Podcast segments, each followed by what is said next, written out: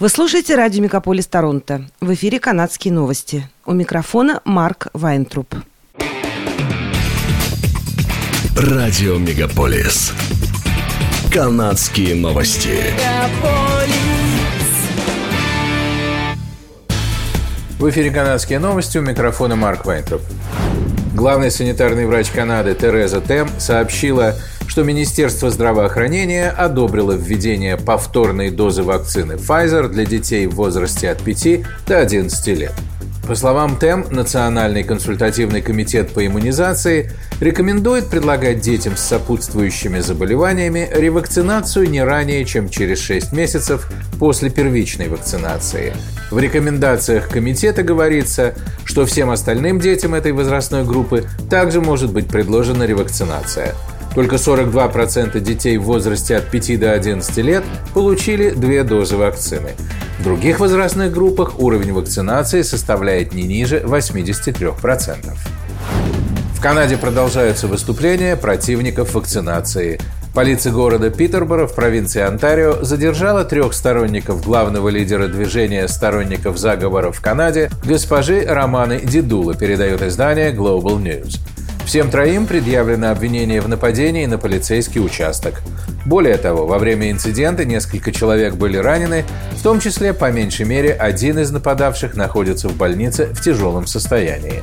Романа Дедула, у которой более 60 тысяч подписчиков в социальной сети Telegram, и ее сторонники придерживаются крайних взглядов по отношению к вакцинации – они решительно отрицают существование COVID-19, осуждают вакцинацию как меру, придуманную политиками и теневым правительством с низменными целями. Все они поддерживают движение QAnon, широкое движение сторонников заговора. Всего в полицейский участок ворвались около 30 человек, но они были оставлены стражами порядка. Правительство Квебека пообещало не вводить новые ковидные ограничения этой осенью, но призвало всех жителей получить бустерные прививки от COVID-19. За последние недели было наложено не менее десятка штрафов на людей, которые пытались получить или использовать поддельные документы о прививках в Квебеке, сообщает издание «Деловой Монреаль». Санкции приняты после многочисленных расследований, проведенных провинциальным антикоррупционным отделом. Организация объявила о начале расследования различных мошеннических схем, связанных с использованием, изготовлением или распространением поддельных паспортов вакцин по всему Квебеку еще прошлой зимой. Правонарушения связаны с законом об общественном здравоохранении во время пандемии COVID-19 и предусматривают штрафы в размере от 1000 до 6000 долларов. С 19 августа физические и юридические лица за некоторыми исключениями не могут ввозить в Канаду огнестрельное оружие ограниченного поражения. Этот шаг является частью федеральной программы по ограничению количества ручного огнестрельного оружия в стране. В мае либеральное правительство объявило о плане введения моратория на импорт, покупку, продажу или передачу пистолетов в целях борьбы с насилием, связанным с применением огнестрельного оружия. Вступивший в силу запрет является частью более широкого пакета мер по контролю за огнестрельным оружием, который предусматривает автоматическое изъятие лицензии на оружие у лиц, совершающих домашнее насилие. Кроме того, увеличивается максимальное наказание за контрабанду и незаконный оборот оружия с 10 до 14 лет тюремного заключения. Вступившие в силу изменения будут действовать до тех пор, пока в парламенте не будет принято решение о постоянном запрете. В Торонто продолжаются вооруженные ограбления. В пятницу вечером в результате стрельбы во время ограбления аптеки в Скарборо мужчина получил серьезные травмы. Об этом сообщает издание CP24. Стрельба произошла в районе Эглинтон Авеню East и Бримли Роуд в 8 часов вечера. Двое подозреваемых зашли в аптеку, начали размахивать огнестрельным оружием и требовать деньги. Один из подозреваемых выстрелил в работника аптеки. 60-летнего работника аптеки доставили в больницу с травмами, опасными для жизни.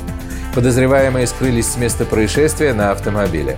В полиции сообщили, что пока не ясно, связано ли данное ограбление с двумя другими, которые произошли в Северном Йорке в тот же день. В 17.30 неизвестный ограбил магазин в районе Уилсон-авеню и Нортгейт-драйв.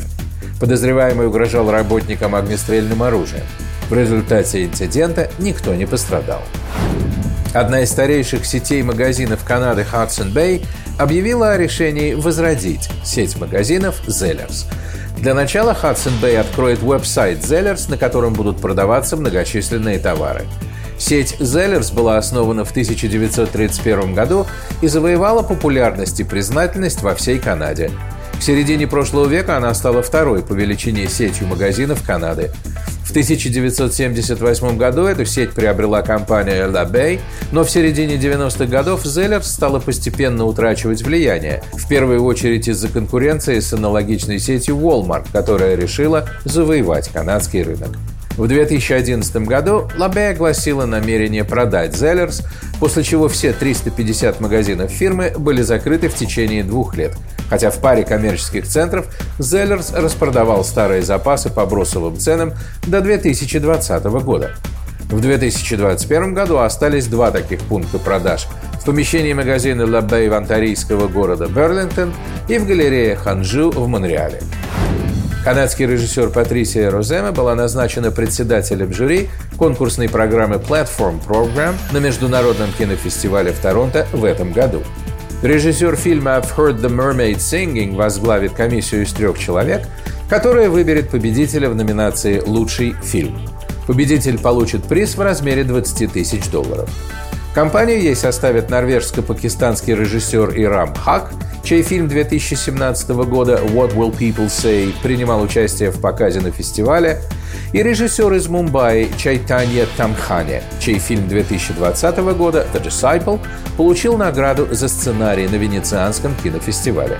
ТИФ пройдет с 8 по 18 сентября в Торонто. Впервые представленная в 2015 году Platform Program будет включать 10 фильмов, в том числе два канадских – Rice Boy Sleeps и Viking. Это были канадские новости. С вами был Марк Вайнтроп. Оставайтесь с нами, не переключайтесь. Берегите себя и друг друга.